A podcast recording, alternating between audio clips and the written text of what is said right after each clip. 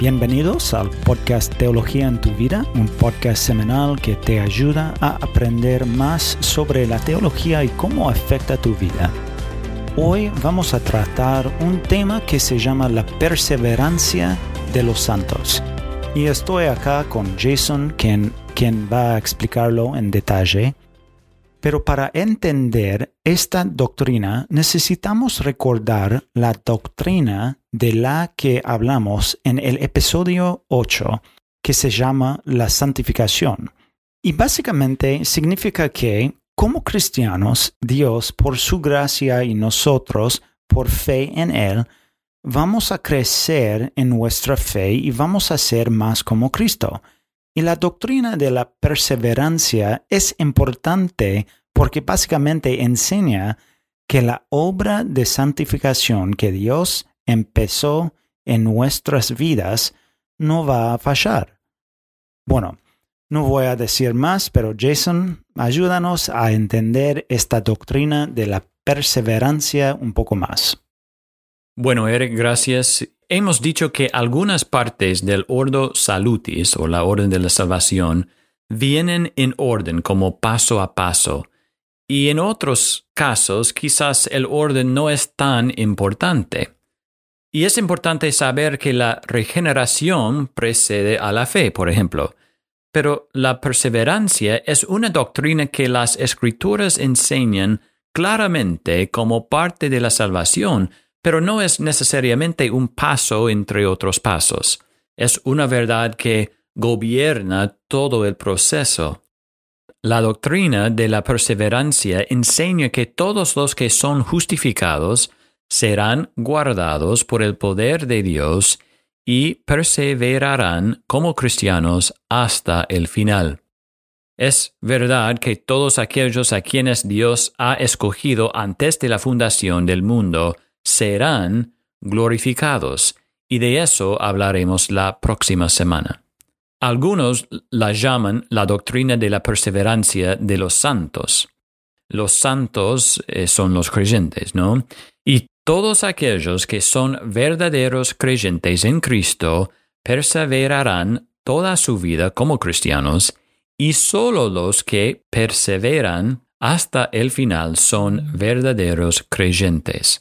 Los verdaderos creyentes seguirán siendo creyentes, no se apartarán. Jesús dijo a sus discípulos en Mateo capítulo 10 versículo 22, y serán odiados de todos por causa de mi nombre, pero el que persevere hasta el fin, ese será salvo. Bueno, Eric, quiero aclarar algunas cosas sobre esta doctrina para que no se presten a confusión.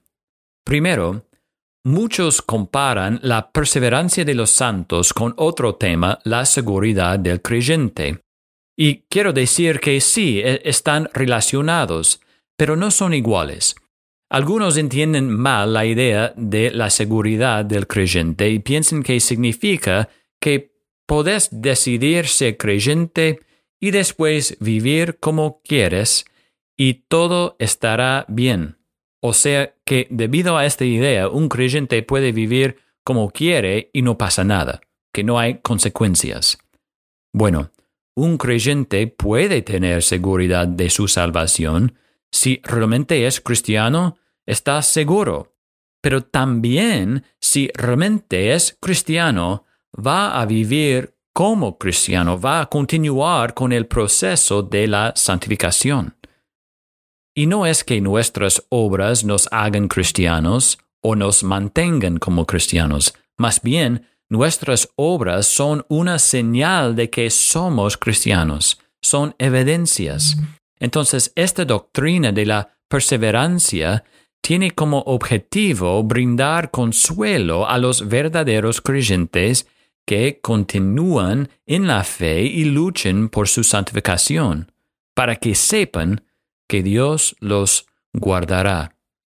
Pero no debería ser un consuelo para aquellos que dicen ser cristianos y sin embargo viven al contrario de lo que enseña la Biblia. Muchas veces la Biblia enumera las evidencias de alguien que está viviendo controlado por el Espíritu y las evidencias de alguien controlado por la carne. Y si tu vida se define más por evidencias de la carne, no uses esta doctrina para darte una falsa sensación de seguridad. No es el propósito de esta doctrina. Debes arrepentirte, creer y poner tu fe en Cristo. Aquellos que verdaderamente se arrepientan y verdaderamente pongan su fe en Cristo, vivirán vidas definidas por el fruto del Espíritu. El segundo punto está relacionado. Tenemos que tener una categoría para personas que parecen tener fe, quizás tienen crecimiento y fruto, pero luego se caen, se aparten de la fe. Probablemente todos conocemos a personas que han hecho esto, ¿no? ¿Y, qué está pasando? ¿E-, ¿Están mostrando que esta doctrina no es verdadera? ¿Que la gente puede perder su salvación? Por supuesto que no. Eso no es lo que está sucediendo. En Hebreos capítulo 6, versículos 4 a 6 leemos, Porque en el caso de los que fueran una vez iluminados, que probaron del don celestial y fueron hechos partícipes del Espíritu Santo, que gustaron la buena palabra de Dios y los poderes del siglo venidero, pero después cayeron, es imposible renovarlos otra vez para arrepentimiento, puesto que de nuevo crucifican para sí mismos al Hijo de Dios y lo exponen a la ignominia pública. Bueno, no podemos entrar en todos los debates con respecto a este pasaje, Eric, pero al menos muestra que hay una categoría de personas que pueden parecer cristianos, pero luego se apartan. Y el punto es que nunca fueron verdaderamente cristianos. Juan dijo de un grupo así en 1 Juan capítulo 2 versículo 19, ellos salieron de nosotros, pero en realidad no eran de nosotros, porque si hubieran sido de nosotros, habrían permanecido con nosotros, pero salieron a fin de que se manifestara que no todos son de nosotros. Es como el parábola del sembrador.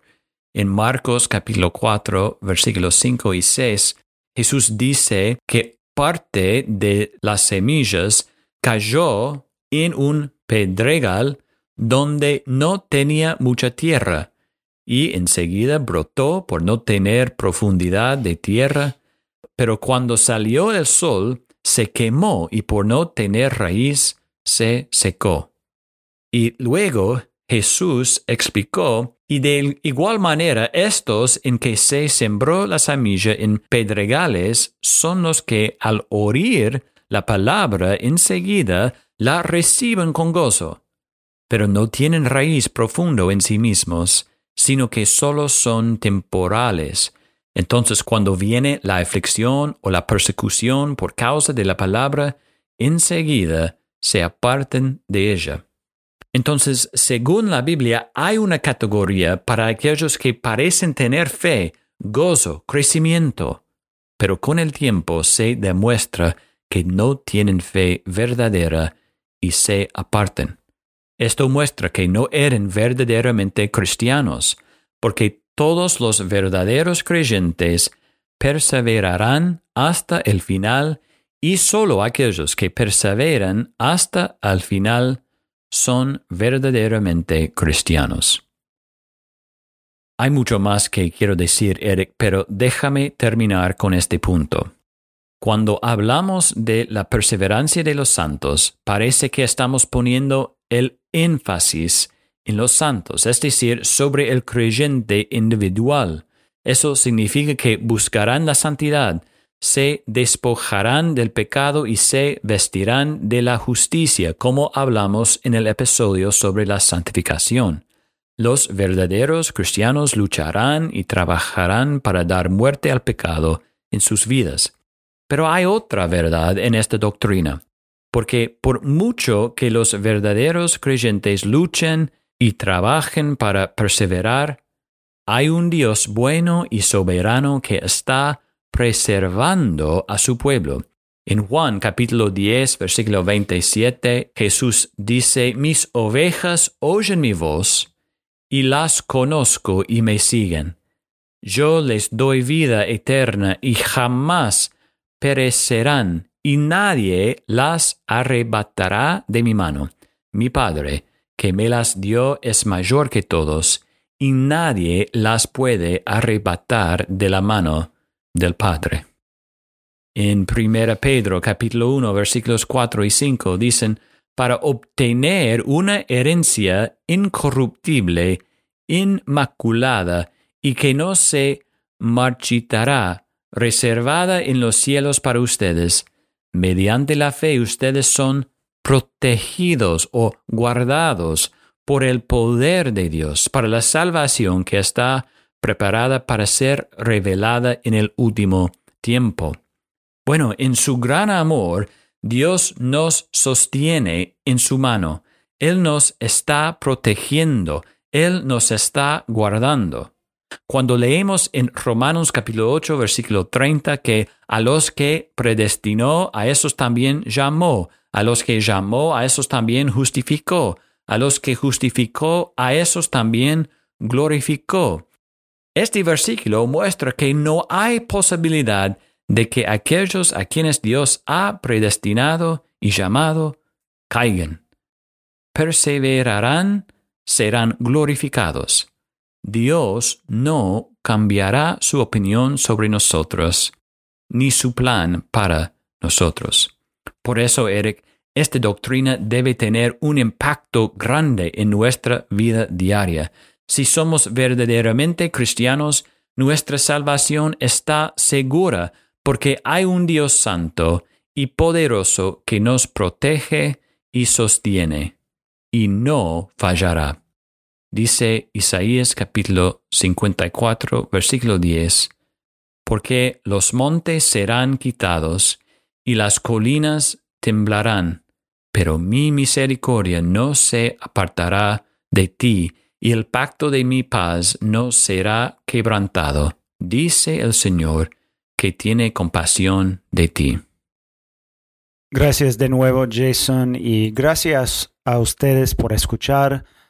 Asegurarse de escuchar el episodio de la próxima semana en el que vamos a hablar sobre la doctrina de la glorificación.